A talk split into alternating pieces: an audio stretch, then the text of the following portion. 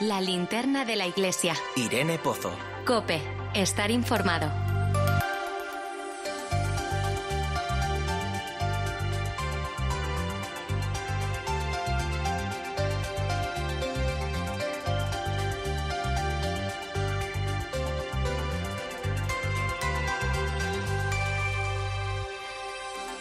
Buenas noches, ¿cómo estás? Hoy, esta noche, voy a elegir con qué quiero soñar.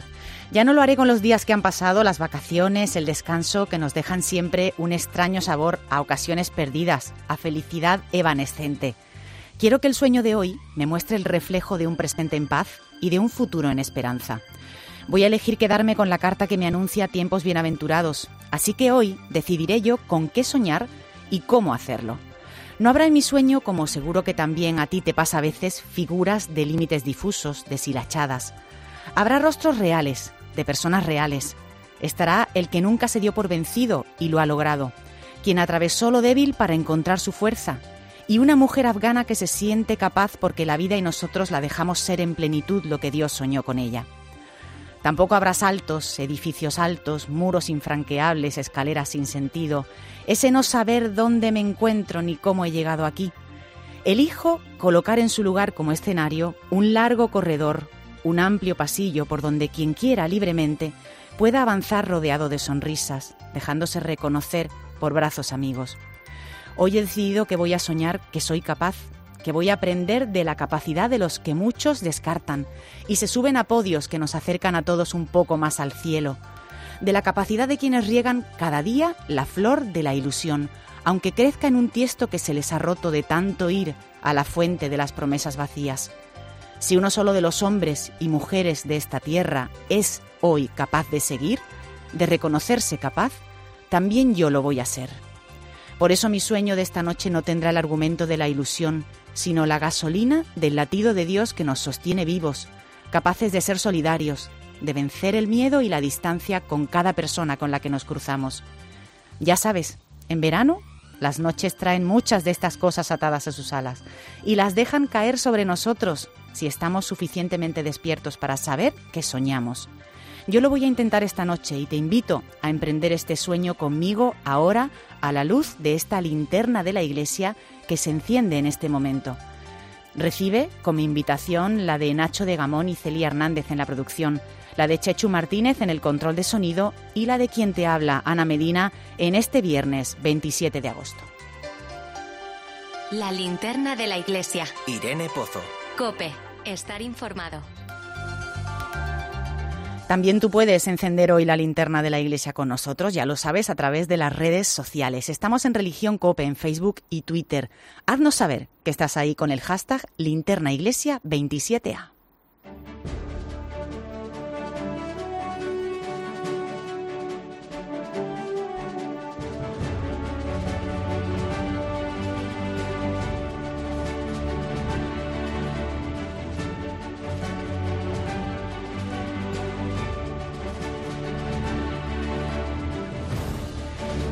Comenzamos conociendo las principales noticias de esta semana en nuestro país. El Papa Francisco ha aceptado la renuncia del obispo de Solsona, Monseñor Xavier Nobel, al gobierno de la diócesis catalana. En un comunicado del obispado señalan que Monseñor Nobel toma esta decisión movido por razones estrictamente personales y tras un periodo de reflexión, de discernimiento y de oración.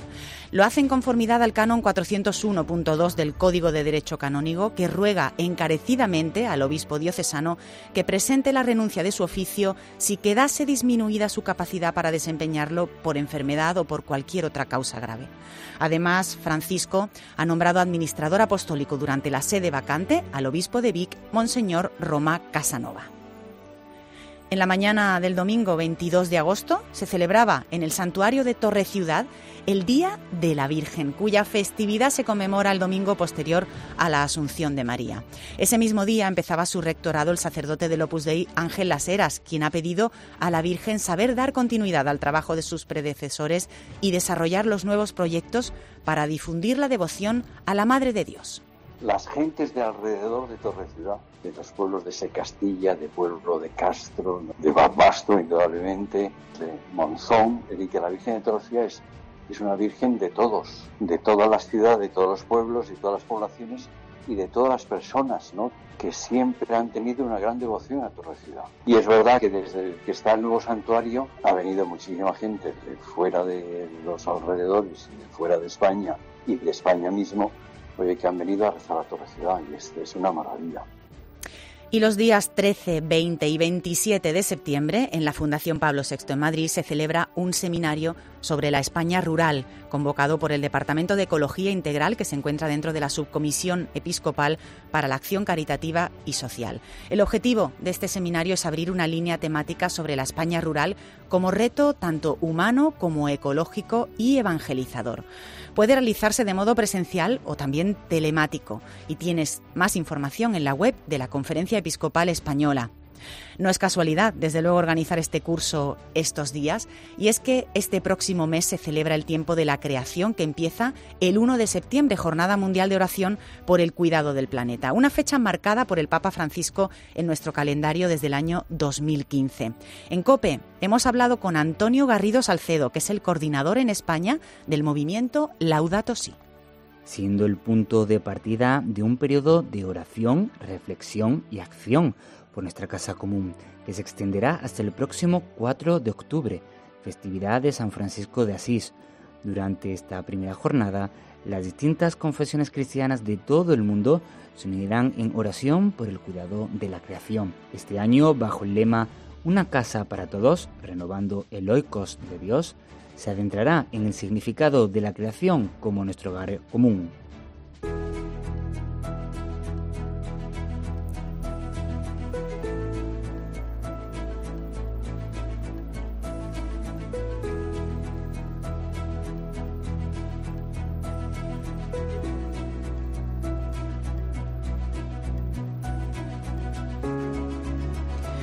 Cuidar el planeta es cada vez más un deseo prioritario de muchas familias, de muchos hogares, también de parroquias que se van adaptando a un nuevo modo de organizarse, sus usos y costumbres, a un compromiso más sostenible. Hemos querido traerte hoy, aquí a la linterna de la iglesia, un ejemplo concreto de que esto es posible. María Verazaluce, integrante de la Parroquia Virgen del Camino en Collado Villalba, muy buenas noches. Buenas noches, Ana. El propio Francisco reconocía ante un grupo francés de trabajo por el medio ambiente hace poquito que antes del desarrollo de la Laudato Si, él mismo no entendía nada de ecología, que ha vivido su propio proceso ecológico. ¿Cómo ha sido el vuestro? Pues efectivamente, eh, el, conocimiento de la ecología, en realidad, la Laudato Si fue un, un gran foco de luz sobre esto, pero, pero hemos ido avanzando pues un poco también cada uno a su manera, o sea, individualmente por un compromiso cristiano que tenemos todos, pero también a la luz de, las enseñanzas del Papa. O sea, ha sido una manera de ir viendo esto y la necesidad de ponernos en movimiento como cristianos que somos. ¿Qué habéis hecho vosotros real y concreto para cuidar el medio ambiente desde la parroquia?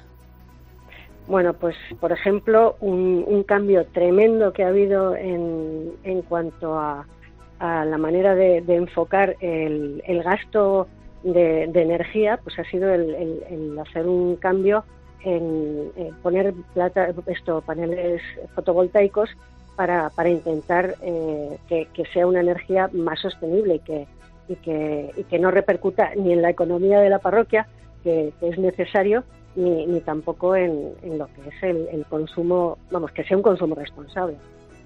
Luego, aparte de eso, pues, a ver, somos conscientes de que en este momento está habiendo pues muchísimas necesidades. Entonces, eh, por ejemplo, en el tema de nosotros tenemos un, comedor social y, atendemos a gente en, Cáritas. Entonces, pues hemos eh, entrado en contacto con, gente que, pues, pues con el Carrefour, con sitios así, que tienen eh, alimentos que se acerca a la fecha de, consumo preferente y entonces ellos nos ayudan a nosotros y nosotros les damos salida a eso porque si no habría que tirarlo. Eso también es parte de la sostenibilidad. ¿Y qué beneficios tiene todo esto, María? Pues vamos a ver, beneficios en cuanto al, consumo eléctrico, por ejemplo, eh, que claro, en una parroquia hay un, consumo tremendo, o sea, las catequesis, eh, el, aire acondicionado que hay que poner necesariamente, o sea, porque ahora mismo se hacen ventilaciones cruzadas que también apoyan y tal, pero el consumo eléctrico es el que es. En invierno hace frío, hay que poner calefacción y tal. pues para todo eso eh, el cambio a, fotovoltaica ha sido importante. El, consumo es, es, el mismo que había antes, pero el desembolso es menor y luego con la energía sobrante se puede incluso donar a, gente que lo necesite, que en el entorno parroquial hay gente que necesita eh, de, energía pues para poder cocinar o para, para cosas de estas y no tiene eh, modo, entonces pues también se hace. En cuanto al el tema de alimentos que te comentaba antes, pues es, terrorífico el ver eh, que haya contenedores llenos de comida, o sea, comida que está en uso, cuando sabes que hay gente que no puede eh, comprar. Entonces, para, para esas familias está siendo un alivio económico brutal. Y, bueno, pues nosotros hacemos de intermediarios entre unos. Claro, eso también tiene un, recorrido eh, de esfuerzo, porque tenemos muchísimos voluntarios que nos tienen muchísimas horas. ¿Y cómo está influyendo esto, María, en la conciencia eh, comunitaria, en la conciencia ecológica de los que formáis parte de esta parroquia de Collado Villalba? Hombre, yo creo que sí. O sea, eh, esto es, una cuestión individual, pero claro, nosotros somos eh, parroquia y por lo tanto somos iglesia y trabajamos todos juntos. Pero, pero, pero lo que hacemos también es educarnos unos a otros. O sea, hasta, hasta en cosas eh, que pueden parecer líneas, pero por ejemplo en, papel que se gasta muchísimo, eh, pues intentar darle una segunda vida, o sea, reutilizarlo en catequesis, pues haciendo, eh, utilizando la parte de atrás, enseñándoles a los niños que esto puede ser así, o sea, y poco a poco vamos avanzando, y, esto es una cuestión de educación, educación en familia, educación en familia de iglesia también, en la parroquia. Entonces, poco a poco se va viendo, claro que sí, que avanzamos. ¿Y cuál sería el consejo que darías a quienes nos están escuchando para precisamente ponernos todos manos a la obra, para dar ese primer paso en este camino de cuidado de la Madre Tierra? Pues vamos a ver, esto es una cuestión eh, que es de todos, somos responsables absolutamente todos, no hay tiempo que perder en, ponernos manos a la obra y no se trata de hacer grandes cosas, porque no podemos hacerlas individualmente ni en pequeños grupos, pero sí el asumir que tenemos una responsabilidad todos de intentar hacer de esto, pues eso, la casa de todos, la casa común, que es lo que decía el Papa, y, no perdernos en, eso, en individualidades, de, sino ir todos a una. Entonces, el comentarlo, el que esto sea algo importante para todos y el hacerlo, a ser posible, pues todos. Pues María Verazaluce, e integrante de la Parroquia Virgen del Camino en Collado Villalba, muchísimas gracias. Un placer tenerte con nosotros en la linterna de la Iglesia. Pues encantada, Ana, de, haber estado aquí y, ojalá que poquito a poco vayamos entre todos haciendo un mundo muchísimo más. La linterna de la iglesia. Irene Pozo. Cope, estar informado. Te invito ahora a mirar más cerca para conocer lo que es noticia en las diócesis españolas.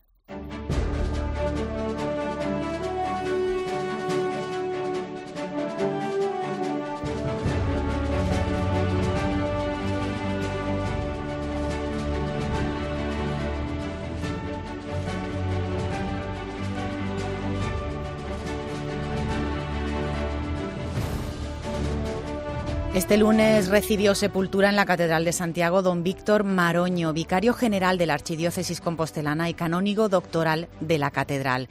El funeral corpore insepulto fue presidido por el arzobispo Monseñor Julián Barrio y contó con la presencia de la familia del fallecido y de un centenar de sacerdotes.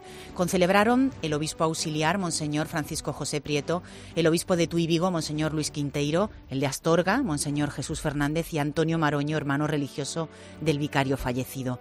También participaron en la misa autoridades civiles como el alcalde de Santiago, Sánchez Bugallo. Varios miembros de la hospitalidad murciana de Nuestra Señora de Lourdes, y nos vamos ahora hasta el sur de España, han acudido a la Gruta de la Virgen en un viaje familiar al que se ha unido el obispo de Cartagena, José Manuel Lorca Planes, y en la que también participó nuestra compañera, la delegada de medios de Cartagena, María de León. Muy buenas noches, María. ¿Qué puedes contarnos? Buenas noches, Ana. Después de dos años sin peregrinar a Lourdes, algunos hospitalarios de Murcia, en un viaje familiar, hemos visitado estos días el santuario de Lourdes y nos ha acompañado nuestro obispo, Monseñor José Manuel Lorca Planes, obispo de Cartagena, que es además hospitalario de honor. El pasado domingo, a primera hora de la mañana, Monseñor Lorca presidió la Eucaristía en la gruta de Masabiel, en la que tuvo presente a todos los enfermos y hospitalarios murcianos delante de Nuestra Señora de Lourdes van nuestras oraciones por vosotros, por vosotros que tenéis experiencia de lo que es una enfermedad, una ancianidad, años de, ofrenda al Señor de tantos sacrificios. El obispo de Cartagena, que peregrina cada año a Lourdes con la hospitalidad murciana, envió a los enfermos un mensaje de esperanza orando por el final de esta pandemia para que puedan juntos volver a este santuario mariano al sur de Francia el próximo año. Pues esperemos que así sea. Te damos ahora detalles de un nuevo año jubilar, el que se inauguró ayer mismo con la apertura de la Puerta Santa del Santuario de Nuestra Señora de Cortes en la Sierra de Alcaraz, en Albacete. José Joaquín Tárraga es el delegado de medios de esta diócesis. Buenas noches, compañero. Muy buenas noches, Ana. Como bien dices, el santuario de Cortes se viste con sus mejores galas para celebrar fiesta. Se abre un año lleno de fervor y alegría por la celebración del jubileo de la Virgen de Cortes que recuerda los 800 años de su aparición. Para el obispo de Albacete, Ángel Fernández, el jubileo es un motivo de grandes oportunidades. El jubileo es un tiempo de gracia destinado a promover la santidad de vida, a consolidar la fe, a favorecer las obras de caridad y la comunión fraterna en el seno de la Iglesia y en la sociedad. Junto a esta celebración del inicio del jubileo, destacamos la fecha del 1 de mayo de 2022, día de la conmemoración de la aparición, y el 8 de septiembre de 2022, con la celebración de la clausura del jubileo. Y terminamos en Málaga este repaso a las noticias diocesanas porque allí se está celebrando esta semana la experiencia conocida como el Familión, unas vacaciones en familia organizadas por la Acción Católica General de la Diócesis de Getafe y que ha congregado a cerca nada menos de 600 participantes, desde niños a mayores. Desde la Delegación de Medios de la capital de la Costa del Sol nos amplía la información Beatriz Lafuente. Muy buenas noches.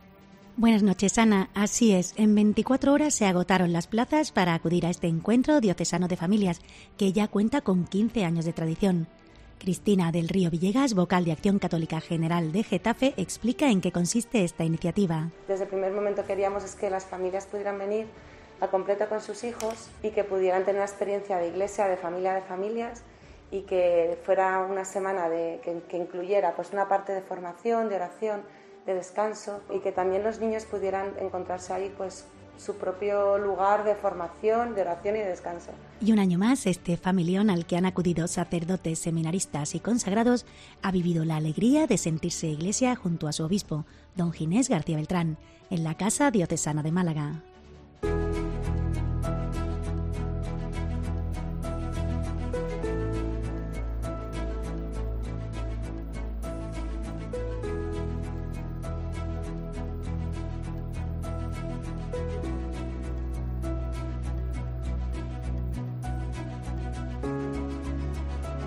Pues en, la misma ciudad de Málaga, en apenas tres días, comienza la undécima semana de Frater España, movimiento especializado de acción católica para personas con discapacidad.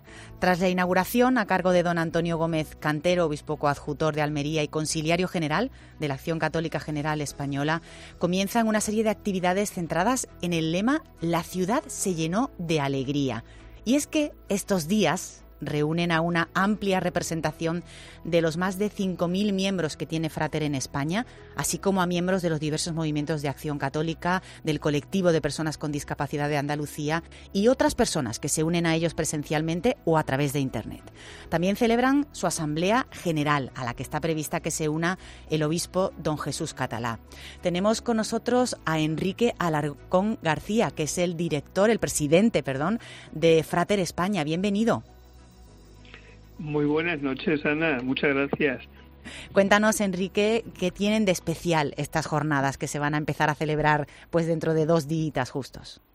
Bueno, pues mira, el primer punto especial que vamos a celebrar es el de reunirnos. Va a ser un encuentro convivencia después de año y medio donde no hemos podido tener ninguna actividad presencial. Frater es un movimiento donde la cercanía personal, eh, la amistad, la alegría, son elementos fundamentales de nuestra razón de ser, de nuestra identidad. Esta separación que nos ha obligado a estar encerrados en nuestras casas, en nuestras diócesis, sin tener muchas vidas de equipo, ha hecho bastante, ha lastimado bastante a las personas. Y entonces era necesario salir de esta situación. Y por eso, con este lema tan bello, ¿no? De la ciudad de la alegría. Pues así nos hemos lanzado a vivir esta semana de fraternidad con todos estos elementos que has contado y con algunos más, porque también tenemos unos cuatro talleres donde vamos a profundizar en distintos aspectos. Y como objetivo general, eh, yo sí que te diría a Ana y a todo el mundo de que llegaba el momento en Frater, sobre todo por el tema de la vulnerabilidad, de la discapacidad, la enfermedad crónica, en este momento de sanar las heridas y de vivir la alegría del encuentro. Y todo porque también sabemos, somos conscientes de que es verdad que se ha pasado una época de muchísimo sufrimiento, pero ningún sufrimiento nunca es tan hondo que pueda matar la esperanza, ni ningún llanto puede ser capaz de apagar la sonrisa. Así que nos hemos lanzado con muchísima ilusión y esperanza a este encuentro. A celebrarlo con alegría, así es. ¿Cómo es el camino que se viene realizando, Enrique, para que una persona con discapacidad no se sienta excluido tampoco de en la Iglesia, porque pues son muchas las barreras que se encuentra, ¿verdad? ¿Hemos avanzado ya lo suficiente en esto o todavía tú crees que nos queda camino por recorrer? Mira, Ana, honestamente no. Por eso uno de los talleres que tenemos durante esta semana es el taller de inclusividad, porque lo que vamos a analizar y vamos a hacer propuestas eh, tanto hacia la Iglesia como hacia la sociedad, porque buscamos caminos para una sociedad y una Iglesia inclusivas. Todavía en la Iglesia nos sentimos eh, muy relegados. Creemos que se nos tiene más como objetos un poco de presencia muchas veces paternalista o dolorista, pero luego a la hora de, de, asumir, de que nos dejen en nuestras manos tareas apostólicas, pues ahí sí que vemos que no se nos posibilita. A veces las barreras arquitectónicas son muy grandes y nos impiden estar realmente dentro de una parroquia con, con, con, con un mínimo de, dignidad, como que tenemos que estar o arrinconados o por favor aquí no que estorbas, ¿no? Pero es mucho más dura esa, esa relegación que nos hacen y que nos impide asumir una tarea evangelizadora. Y fíjate que eso es muy dolor, con mucho dolor, lo podemos decir en Frater, porque Fraternidad, como tú decías, somos un movimiento especializado de acción católica y durante toda nuestra vida dentro de Frater lo que hacemos es fomentar una formación plena y continua donde alcanzar la madurez cristiana para ir caminando en un compromiso evangelizador apostólico pero total en nuestra vida y en nuestros ambientes. Entonces eso duele mucho. Y bueno, y en la sociedad siguen existiendo multitud de barreras, las físicas en muchos sitios y las que más nos duelen, las mentales. Fíjate, por ejemplo, ahora mismo, con el último informe del Defensor del Pueblo y que veamos que han aumentado casi un 10% las agresiones por razón de discapacidad, hay mucho por lo que luchar todavía, Ana.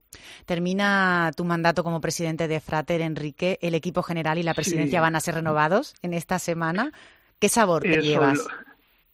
eso es lo que esperamos, que sea renovada. Sabemos que es un momento difícil porque haber estado un año y medio sometidos a toda esta a toda esta mm, presión que hemos tenido a nivel particular las personas y también en los equipos y en las diócesis hace muy difícil que se construya un proceso mínimo para que se genere un equipo nuevo. Iremos viendo en la asamblea. Yo que me llevo, me dices, ¿qué me voy a llevar yo? Pues yo me llevo luz, muchísima luz.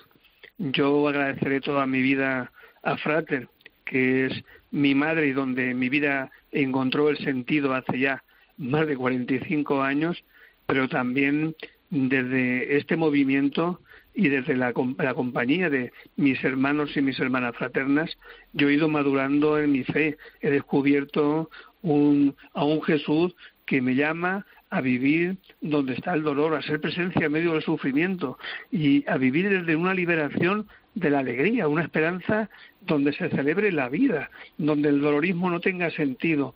Yo creo que mi experiencia de sentirme cercano a la acción del Espíritu Santo y motivado para él, por él para seguir en mi proceso en estos años, donde el equipo general hemos trabajado muy duramente, como en estos momentos, pero también hemos compartido la alegría de trabajar en un equipo unido y, pasándolo bien, realmente bien. Y así nos lo transmitís. Enrique Alarcón, presidente de Frater, la Fraternidad de Personas con Discapacidad, que está estos días celebrando su undécima semana a punto de comenzar. Muchísimas gracias y muchos frutos en ese encuentro. Muchísimas gracias a ti, Ana, y a todas las personas que nos escuchan, porque nosotros somos, somos fieles a ese lema que tenemos de levántate y anda, porque esa capacidad que tenemos aprendida de levantarnos siempre después de cada caída, por muy grandes que hayan sido y que vayan siendo, esto en Frater ha hecho posible que todas estas motivaciones que vamos viviendo nos hagan poder transmitir y vivir la esperanza y la alegría de una iglesia pueblo de Dios donde es posible realizar un mundo con esperanza. Y ahí está la Frater para vivirlo con gozo. Así que muchas gracias, Ana. Gracias a ti, un abrazo. Y te presento ahora una empresa alicantina dedicada a la comercialización y diseño de zapatillas. Claro que no es una empresa cualquiera el 100% de nuestra plantilla tenemos algún tipo de discapacidad. Yo soy ciego, mi compañero Roberto es trasplantado de riñón, Aitor tiene fibrosis quística, Héctor tiene una discapacidad intelectual y Aroa tiene una enfermedad rara que es la enfermedad de Besset. Nuestra misión es poner nuestro granito de arena en lo que es la, la normalización de la discapacidad y nosotros pretendemos demostrar que una empresa como la nuestra puede ser tan rentable y exitosa como la que más y aparte, pues eso, queremos derribar barreras y estereotipos. Su nombre es Diego, cofundador y director de comunicación de la marca. Él, junto a su grupo, como cualquier equipo, se distribuyen las tareas. Yo a lo mejor, al ser ciego, no puedo estar en el almacén eh, buscando las tallas. A lo mejor Roberto, al ser trasplantado de riñón, no puede estar levantando peso. Pues ahí cada uno aporta, eh, apoya donde es más capaz. Hay discapacidades que no son, no están reconocidas en el carnet y que todos también las, las tenemos. Entre probar y no probar, Diego siempre ha preferido intentarlo y no creas que se ha marcado metas pequeñitas, ¿no? A finales de 2020 nos pusimos en contacto con el Comité Paralímpico para preguntar, pues para preguntar simplemente qué opciones habría o qué podríamos hacer para ver si podíamos hacer algo con ellos para París. ¿Y cuál fue nuestra sorpresa? El comité se puso en contacto con nosotros para decirnos que habían tenido un problema con el proveedor suyo de calzado que si nosotros podíamos acometer, acometer el tema. Y en la ceremonia de inauguración todos llevaban las timpers. Pues eh, seguimos contándote cosas a partir de las 11 de la noche, las 10 en Canarias. La linterna de la iglesia. Irene Pozo. Cope, estar informado. Este fin de semana despedimos agosto en tiempo de juego por todo lo alto. Y ahora viene lo Este sábado, Betis Real Madrid. Y el domingo, Fútbol Club Barcelona Getafe, Atlético de Madrid Villarreal. ¡Uh, qué sombrero precioso! Y además, el Gran Premio de Bélgica de Fórmula 1, el Gran Premio de MotoGP de Gran Bretaña. La Vuelta Ciclista a España. Quedan 72-800 para meta. Tiempo de juego. El número uno del deporte. Te voy a decir una cosa, Paco. Me he venido arriba. Paco González, Manolo Lama y Pepe Domingo Castaño. Los números uno del deporte. A ti, que eliges la radio cada día, gracias. Por formar parte de los 24 millones de personas que nos acompañan a diario. Por dejarnos formar parte de tu vida. Por apostar por una información veraz y de calidad. Por emocionarte y reflexionar con nosotros. Por dar sentido a lo que hacemos. Este es nuestro valor, el valor de la radio. Escuchas la linterna de la iglesia. Y recuerda, la mejor experiencia y el mejor sonido solo los encuentras en cope.es y en la aplicación móvil. Descárgatela. Las ecopciones del Leroy Merlin te ayudan a mejorar tu casa y cuidar la casa de todos. Por ejemplo, con el ventilador de techo alisio puedes climatizar e iluminar cualquier estancia con un ahorro de energía igual o superior al 60%. Y además se controla desde el móvil. Entra en leroymerlin.es barra ecopciones y descubre los mejores productos para tu casa y para nuestro entorno. Leroy Merlin, tu casa puede cambiar el mundo. Abre tu mente a nuevas sensaciones. El verano pone a tus pies la nueva colección de Fluchos. Zapatos de moda para todos los gustos. Chic, casual, deportivos. Los que necesitas en cada momento del día disfrutando de la tecnología de la comodidad más avanzada. Da el paso y descubre lo nuevo de Fluchos en tu zapatería de confianza. ¿Y tú? ¿Por qué necesitas Fluchos? Fluchos. Comodidad absoluta.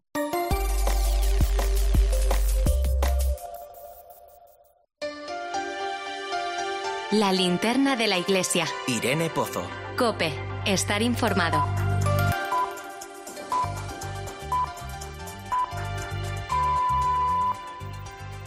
Son las 11 de la noche, las 10 en Canarias.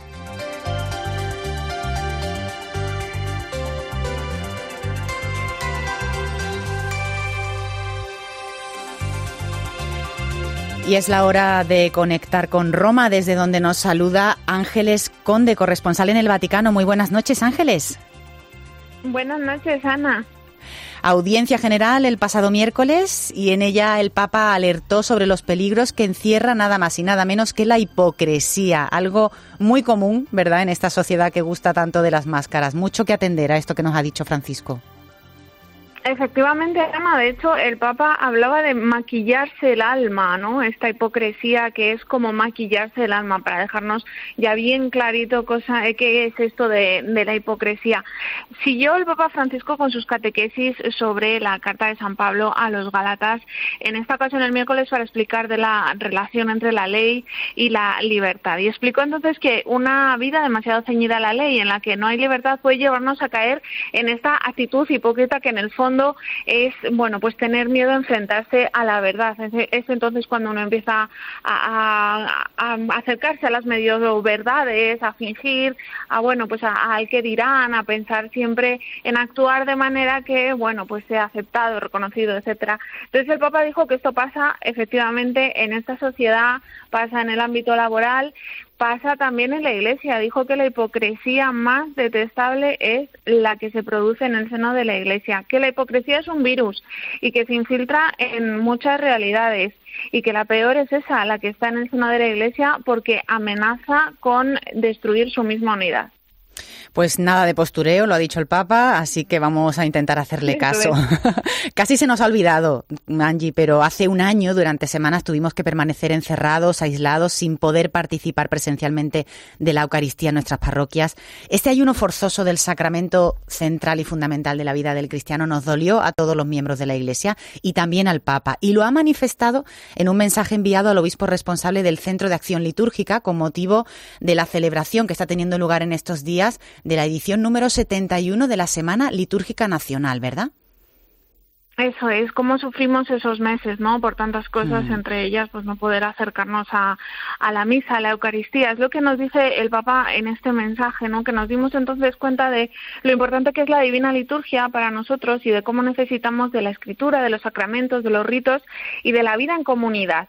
Pero el Papa dice que eh, esta pandemia, en el fondo, lo que ha hecho es poner de relieve algo que empezaba a pasar de alguna manera, que la vida comunitaria hay que reforzarla, porque de alguna manera flojea o cojea. Sobre todo la, cuestión de la asamblea dominical, que de alguna forma dice Francisco en este mensaje que está desequilibrada, tanto cultural como generacionalmente, porque no hay una integración armónica en la vida parroquial. Por eso el Papa, los participantes en esta Semana Nacional Litúrgica Nacional Italiana, les pidió en este mensaje que busquen estas nuevas propuestas para que la Asamblea Eucarística los ministerios y el rito, dice con estas palabras, emerjan de la marginalidad hacia la que parecen precipitarse y recuperen la centralidad en la fe y espiritualidad de los creyentes. Pues ya había manifestado también su dolor, su preocupación por la situación que están atravesando muchos hermanos nuestros en Haití a causa del terremoto, pero no se, ha, no se ha hecho esperar tampoco la ayuda material y efectiva del Papa, también a países como Bangladesh o Vietnam. Sí, sobre Haití, eh, bueno, pues el Papa ha dicho que es una primera ayuda, o sea, que, que tiene intención de mandar más dinero. En principio va a mandar a Bangladesh 69.000 euros. Pasó por allí un tornado, un ciclón, una tormenta tropical que ya eh, bueno, se repetía. Pasó nueve días antes otra tormenta tropical y, cuantiosos daños materiales, además de, pérdida de vidas humanas. El Papa siempre está pendiente de las cosas, a lo mejor de, de, las que no está pendiente el foco mediático internacional, pero sabe que hay dolor en esas zonas donde ha habido catástrofes naturales. Sin salir del continente asiático, también Francisco va a mandar dinero a Vietnam, 100.000 euros, porque bueno, están padeciendo unas consecuencias bastante dramáticas debido a los cierres, a los confinamientos por la pandemia, ¿no? Eh, ahora ya hay muchos casos por la variante Delta. Y Haití, como decíamos, destina la mayor aportación, una primera mayor aportación de dinero a Haití, 200.000 euros. Quiere el Papa de esta forma mostrar su cercanía, no solo espiritual, también material, con las más de 2.200 víctimas mortales y 12.000 heridos heridos que ha dejado este nuevo terremoto en una isla en la que ya sabemos que llueve sobre mojado porque un devastador terremoto hace una década ya la dejó por completo, bueno, pues destrozada y el Papa sigue ahí con, pequeñas aportaciones como esta gota quebrada a la roca, sigue eh, muy pendiente de todas estas eh, desgracias que azotan nuestro planeta. Pues Ángeles Conde, corresponsal en Roma, muchísimas gracias, un fuerte abrazo. Un abrazo, Ana, gracias a vosotros. Enseguida nos metemos en tertulia con Fernando Vidal y Teresa Comte. de la Iglesia. Irene Pozo. Cope, estar informado.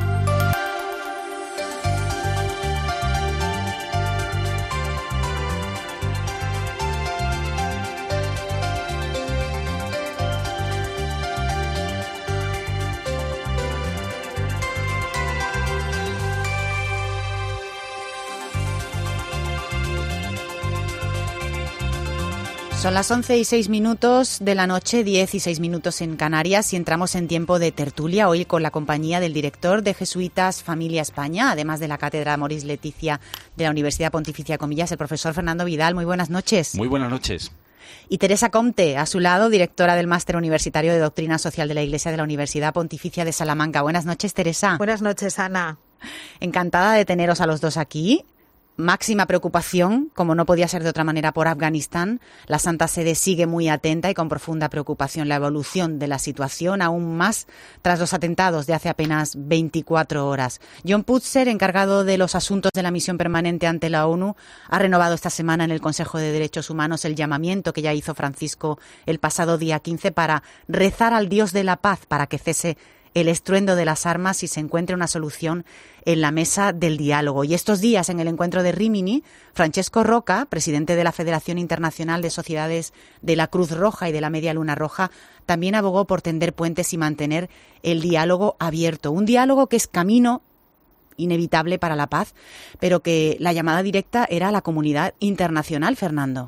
Sí, pero es una comunidad internacional rota, ¿no? Siempre que hacemos esta llamada a este club de amigos, nosotros notamos ya en este momento que no existe esa comunidad internacional eh, con la complicidad o por lo menos con la unidad alrededor del bien común y del progreso, sino una fuerte competitividad y sobre todo un gran desafío a la democracia por parte de las sociedades autoritarias de que realmente no es un modelo mejor que el suyo. Por lo tanto, esas llamadas a la comunidad internacional son algo que nos deja impotentes. Y quizás en este caso el, Papa Francisco, con las alianzas que ha hecho en el mundo musulmán, especialmente alrededor de Fratelli Tutti, sí podría hacer eh, eh, negociaciones o podría impulsar el que hubiera otro tipo de intermediación para abrir pues esa pasarela, ese pasillo humanitario que, que San Egidio está pidiendo y que todos estamos anhelando. Roca también habló de que no se puede abandonar la ayuda humanitaria ni tampoco dejar de intentar por todos los cauces ayudar a quienes desean salir del país. Tiscar Espigares, responsable de la comunidad de San Egidio en España, nos ha hablado de soluciones que están en nuestra mano, que son posibles. ¿Qué puede hacer Europa? Europa puede y debe hacer mucho. No podemos consentir que el país se convierta en un infierno, como ya casi se está convirtiendo. Y creemos que hay que trabajar en, en, dos frentes. Por un lado, hay que continuar con la presencia humanitaria en el país y hay que facilitar la acogida de refugiados afganos. No podemos llevarnos las manos a la cabeza por lo que está pasando allí y a la vez denegar el asilo político al casi medio millón de refugiados afganos solicitantes de asilo que se encuentran fuera de Afganistán y muchos de ellos ya en suelo europeo, como los que están en Lesbos, en Grecia.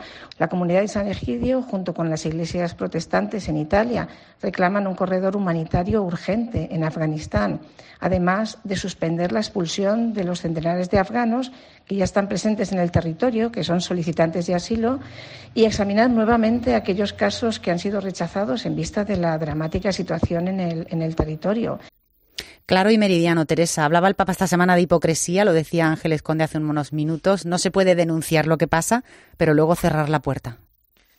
Sí, lo que pasa es que eh, la situación nos enfrenta a dilemas difíciles de resolver. ¿eh? Em, Fernando hablaba de una comunidad internacional rota, eh, de esfuerzos que andan por ahí dispersos que no sabemos muy bien cómo cohesionarlos, de una situación de urgencia gravísima que es la situación humanitaria, pero de fondo hay un problema político que tampoco se resolverá con la acogida de los refugiados. Porque todo es verdad, ¿no? Eh, ¿Cómo se resuelve ese problema político? El drama humanitario hoy es lo urgente pero la situación que se ha generado en ese país también es muy urgente. ¿Y cómo se resiste? Yo lo voy a decir así, lo siento, cómo se resiste ese mal que para mí representa un sistema político, una concepción de la vida política y de la vida social como la que los talibanes pretenden eh, imponer, ¿no? Eh, a mí me genera muchos dilemas esta situación, ¿no? No podemos vaciar el país, ¿no? Y al mismo tiempo, en todas esas paradojas y en todos esos dilemas suceden cosas que creo que siempre son signos de esperanza, ¿no? Eh, uno de los, los dos, dos de los últimos españoles en abandonar Afganistán han sido el embajador y la número dos de la Embajada de España en Kabul. Me parece que ese testimonio de servicio público es una buena manera de decir que si nos vamos todos, ¿quién se queda, no? Porque frente a un presidente de la República que abandonó el poder antes prácticamente de que los talibanes entraran en Kabul y con todo lo que se llevó, pues eh, luego hay servidores públicos, como los propios soldados que ayer fallecieron asesinados, o como los soldados británicos que han estado arrimando. Quiero decir, a mí esta situación me genera tantos dilemas, tantas paradojas, em, que me resulta muy, muy, muy difícil em, saber por dónde tirar del hilo, ¿no? No podemos dejar pasar por alto tampoco la situación que vive en otros lugares del planeta, entre ellos Venezuela. Queremos irnos hasta allí, os invito a acompañarme hasta la zona, a hablar con alguien que vive en primera línea lo que está ocurriendo. Nuestro invitado es Monseñor Johnny Reyes. Muy buenas noches, buenas tardes para usted. Muy buenas tardes, encantado de, escucharles. Monseñor Johnny, obispo y vicario de Puerto Ayacucho, ¿cómo es la situación que vive actualmente Venezuela? Porque enseguida desaparece de los titulares aquí en Europa y parece que dejaron de existir las dificultades. Es una crisis que ya va para más de cinco años, la crisis acentuada, acentuada, porque traemos una, secuela de, de situaciones desde hace ya prácticamente unos 10 años que realmente hacen la, la, situación muy crítica. Pero desde hace unos 5 años realmente la situación se ha agravado muchísimo, sobre todo con la carencia pues hasta de los servicios básicos para la población. Entonces, eso más después de hace dos años, la pandemia, pues nada, eh, es una situación realmente muy dura, muy dura, para los que se han quedado aquí en el país, porque como ya ustedes saben, eh, son más de 5 millones de venezolanos que han salido eh, a, diversos países. Sé que en España este, hay muchos venezolanos, actualmente en Madrid sé que hay una colonia venezolana muy grande. Entonces, pero los que nos hemos quedado aquí realmente estamos eh, navegando contracorriente y tratando de sobrevivir ¿no? en situaciones que a lo mejor para ustedes son inauditas y bueno, y a veces tan, tan incomprensibles, ¿no? Eh, pero sí es una situación realmente desde todo punto de vista realmente muy difícil. Eh, no sé si usted me quiere preguntar sobre algunas cosas específicamente yo le voy diciendo más o menos. Sí, son millones de personas los que cada día, como usted nos decía, tienen que encontrar la manera de sobrevivir, hablando así de claro y además enfrentándose a esta pandemia. Mm, a mí me gustaría que nos contara un poco cómo, como iglesia, eh, cómo, cómo pueden acompañar ese sufrimiento. Sí, en esto yo, yo comienzo con una palabra de agradecimiento a ustedes, a las iglesias de España, a la iglesia de, Italia, a la iglesia de Holanda, a la iglesia de Alemania, a la iglesia de los Estados Unidos, eh, diversas iglesias que se han solidarizado realmente con Venezuela y a través de la iglesia venezolana que es la instancia de mayor credibilidad eh, en el país, eso demostrado por todas las encuestas, las encuestas gubernamentales y no gubernamentales, eh, ciertamente dan a la Iglesia un valor grandísimo y un aprecio grandísimo, muy alto, muy alto. Estamos sobre los 80, 90% de aprobación, o sea, por encima de los militares, por encima de los partidos políticos, eh, por encima de los industriales. Entonces, el protagonismo de la Iglesia está basado en la presencia nuestra en todas las situaciones del país. Ustedes saben que la conformación en diócesis nos lleva, y después en parroquias, nos lleva realmente a estar muy al lado de las personas. Y es por eso que a veces la, la palabra de la iglesia en las exhortaciones o cuando hablamos por radio no, no gusta. Al gobierno al menos no le gusta que nosotros digamos lo que decimos, pero como dice el, el Evangelio, de lo que vimos, de lo que, como dice el apóstol Juan, de lo que vimos, de eso hablamos.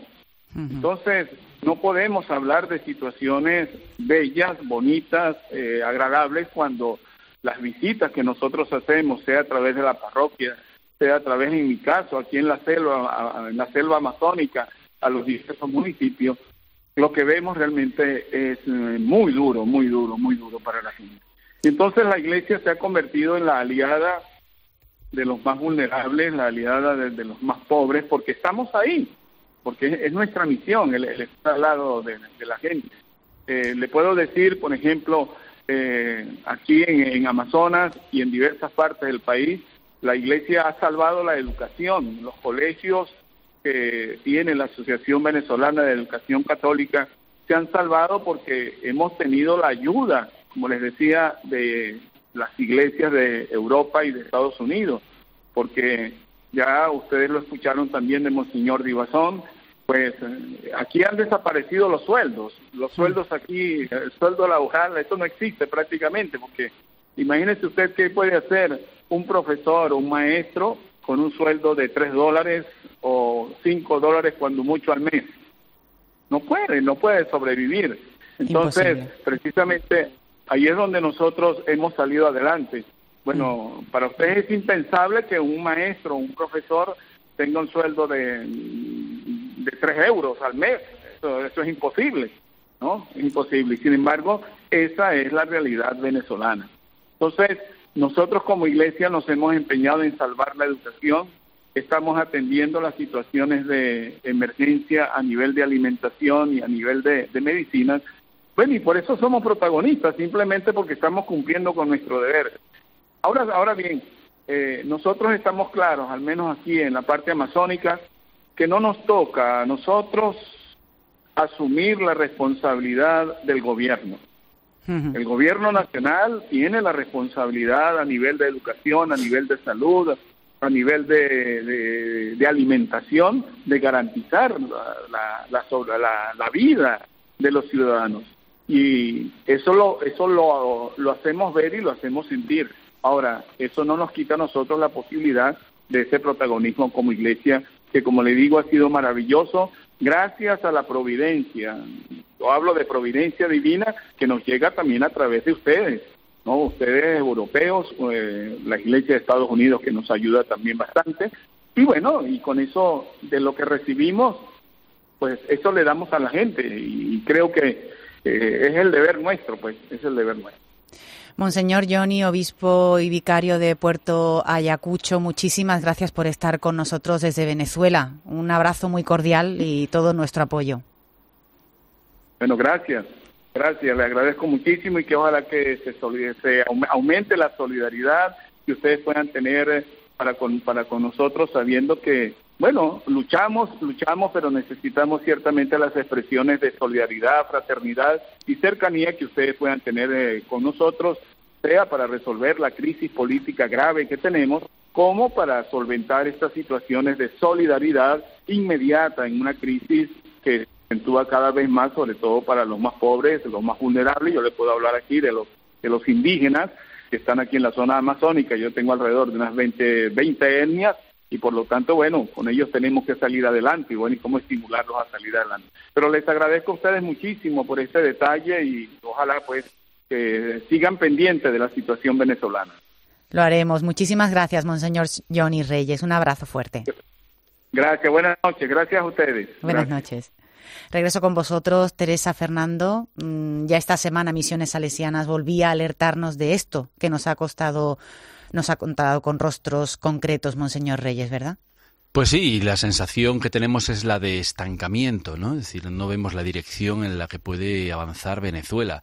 Y quizás es una situación en todo el planeta. Ya decía el Papa Francisco en Fratelli Tutti que el progreso había detenido su, su, su evolución en el mundo. Y es verdad, en este momento, con un 42% de la población mundial viviendo bajo dictaduras, pues lo que nos encontramos es que realmente la democracia no está avanzando y que en parte, como estamos viendo en, Kabul, estamos perdiendo la, batalla, o por lo menos la batalla del progreso. Sí, yo lo que me planteo es eh, si estamos dispuestos a aceptar que esto sea inevitable. O sea, yo vuelvo un poco a lo, a lo que os decía antes, ¿no? A mí, para mí se me plantean muchos dilemas. Y dilemas además muy serios que tienen que ver con el derecho de los pueblos a resistir determinadas, determinados ejercicios del poder, ¿no? Entonces, me parece que uno de los peligros que también tenemos es dar por hecho que esto es inevitable, ¿no? O sea, rendirse porque no hay manera de salir de esto o no hay posibilidad de, no sé, de, de, revertir ese proceso, ¿no? Me parece que el mayor peligro también para nosotros, para Occidente, es rendirnos a esto, ¿no? Y no tener criterios para animar, em, no sé, eh, no sé, o para intervenir, mm, no sé, pero una de las cosas que me parece peligrosa es esa, es dar por hecho que esto es irremediable, que hay pueblos que están condenados y, me parece interesante lo que Fernando está planteando, ¿no? La democracia representativa, que es la única que funciona, tampoco tiene tantos años de historia, ¿no? Y, quizás la, la, miramos como si fuera una antiguaya de hace siglos y siglos y siglos. Y, vamos a tener que rearmarnos también en defensa de, de lo que significa la verdadera democracia, la verdadera, no experimentos extraños, ¿no? Sí, y, profundizar a la democracia, porque al final estos regímenes se financian, son, son dictaduras capitalistas, donde al final los, los altos funcionarios militares forman plutocracias que controlan las empresas del país. El, Estado talibán, el Afganistán en este momento es un narcoestado que lo que hace es funcionar, hacer funcionar sus dineros en todos los paraísos fiscales. Por lo tanto, cuanto más luchemos por los paraísos fiscales, muchísimos de los cuales están en países occidentales, menos oportunidades, oportunidades, vamos a dar para que estos estados se financien y encima se refuercen internamente. ¿no? Sí, también sucede lo mismo en Venezuela. Esta semana, ante la OEA, los tres partidos de oposición mexicana han presentado una queja pues por, por la, vamos a decir, es más que intromisión, ¿no? Por la presencia activa, criminal y fatal que ha tenido el crimen organizado en las últimas elecciones en México. Eh, bueno, eh, quiero decir, este, este es un problema grave, ¿no? Eh, el tema de las mafias, el tema del crimen organizado, eh, bueno, que son los principales o uno de los principales enemigos a día de hoy de las democracias, ¿no? Sí, que es de lo que desde, desde Afganistán más nos va a afectar. Algunos se preguntan, ¿en qué me afecta a mí Afganistán? bueno, pues es eh, el, mayor productor de heroína del planeta y están llegando los alijos más grandes de la historia a menor precio de la historia. Por lo tanto, posiblemente en las calles de Occidente vamos a ver pronto esta crisis opiácea bastante agravada, ¿no? Y eso al final, pues son vidas de personas en, nuestros, en nuestros barrios. Terminamos con una noticia que ha saltado desde el Vaticano los principales medios religiosos y no religiosos de nuestro país y ha sido el nombramiento del Papa de la hermana Alessandra Smerilli como secretaria interina del Dicasterio para el Servicio del Desarrollo Humano Integral y como delegada de la Comisión Vaticana COVID-19. Tenemos poquito tiempo, pero sí que me gustaría a mí que me hicierais una valoración de este nombramiento. No es el primero de una mujer a instancias vaticanas, pero sí es el más alto que ha realizado Francisco. Sí, yo creo que forma parte de esa desclericalización de, la, la administración en el Vaticano, que a fin de cuentas es el gobierno de la Iglesia, ¿no? Y por otra parte es cierto que, últimamente ha habido eh, cargos eh, femeninos que están dando un nuevo rostro y una nueva pluralidad de voces a la, a la Iglesia universal, ¿no? Desde luego es muy bienvenida, con un mensaje profundamente social, eh, una salesiana realmente muy comprometida y muy formada. No sé cuál es tu impresión, Teresa la mía positiva siempre y cuando los, las personas nombradas sean eh, eh, competentes, que lo doy por hecho. Y añado algo. Soy de las que espera nombramientos quizás de más laicos. No digo laicas, digo laicos, mujeres y hombres, ¿no? Junto a este nombramiento, pues se acaba de nombrar a un laico mexicano, Rodrigo Guerra, presidente del Pontificio Consejo para América Latina, quiero decir, bueno, pues quizás también eh, sea hora de que en esos cargos empiece a haber laicos, varones y sobre todo también mujeres, ¿no? Pues se termina nuestro tiempo de tertulia. Fernando Vidal, muchísimas gracias por estar con nosotros en la linterna de la iglesia. Muy buenas noches y feliz final de verano. Igualmente. Teresa Comte, otro abrazo grande también. Gracias, Ana. Gracias por estar ahí siempre. Que descanses. Igualmente. Chao. Chao.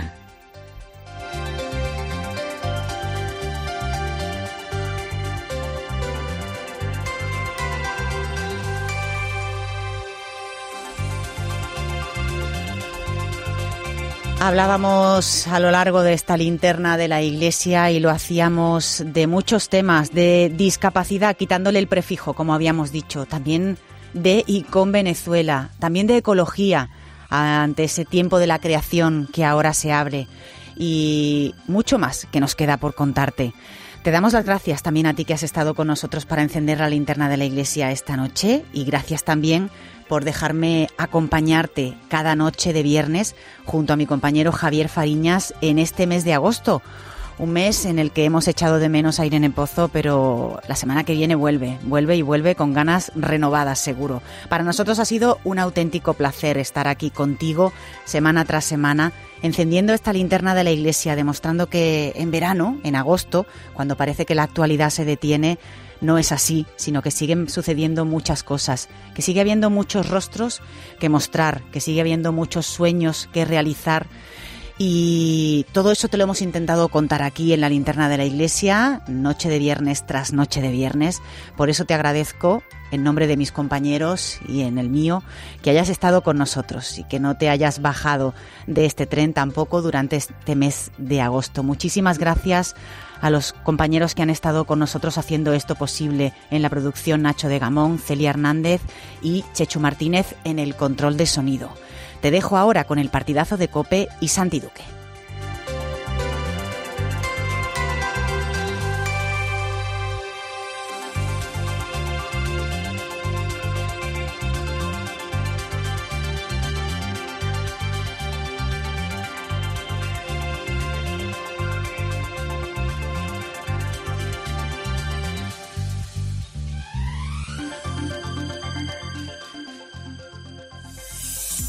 Escuchas Cope. Y recuerda, la mejor experiencia y el mejor sonido solo los encuentras en cope.es y en la aplicación móvil. Descárgatela.